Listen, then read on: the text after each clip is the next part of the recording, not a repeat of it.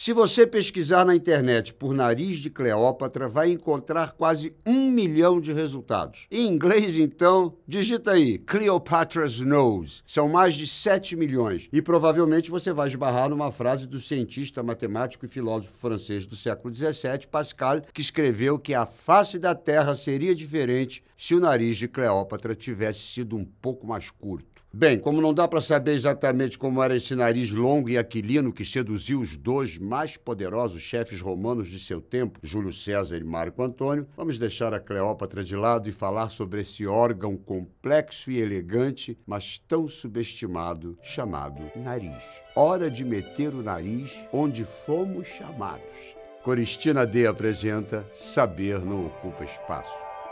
Além da famosa rainha do Egito, outros personagens da história e da cultura se destacaram por seus narizes, como o escritor e duelista francês do século XVII, Cyrano de Bergerac, que tinha um nariz imenso ou o personagem infantil Pinóquio, cujo nariz crescia quando mentia, ou ainda o astrônomo dinamarquês do século XVI, Tycho Brahe, que perdeu o nariz num duelo e usava uma prótese feita de ouro e prata. Imagina, praticamente uma joia. Mas se esse órgão tem tanta importância estética a ponto da rinoplastia estar entre as cinco cirurgias plásticas mais realizadas no Brasil, seu grande valor está muito mais na sua função do que na sua aparência.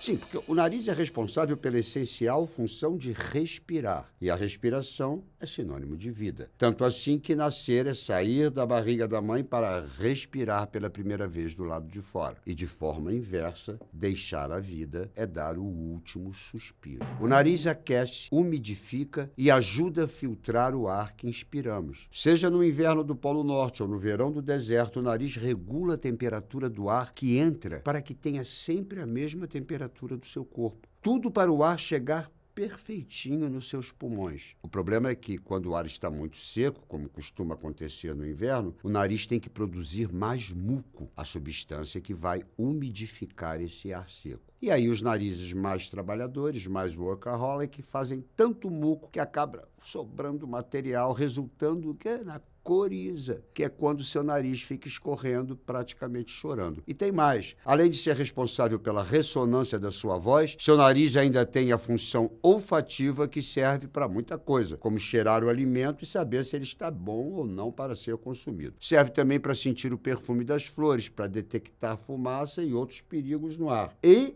até para encontrar uma parceira ou um parceiro. Verdade. A afinidade entre seres humanos também está ligada ao olfato. E aqui o nariz e o cérebro funcionam juntos, identificando partículas invisíveis e incontáveis dos mais diferentes compostos químicos. Quem é que nunca ouviu falar da memória olfativa? Aqueles cheiros da infância, o aroma do bolo cremoso de fubá com erva doce, o perfume do cabelo da avó, o cheiro da grama cortada ou o cheiro da terra depois da chuva. Não dá nem para fazer a lista, porque o nariz humano consegue diferenciar trilhões de odores. Agora imagina a sobrecarga de trabalho do seu pobre nariz quando você apresenta sintomas de gripe ou de resfriado. Seu nariz ali todo congestionado, sem cheirar nada, produzindo muco que nem louco, tentando levar ar perfeito para os seus pulmões. É nessa hora que você precisa aliviar a vida do seu amigo da vida inteira. Se você gostou desse episódio, compartilhe nas redes e deixe seu comentário. Adoro saber sua opinião, leio tudo que vocês escrevem, tudo. Sabe por quê? Porque saber, minha gente, não ocupa espaço. Um oferecimento Coristina D.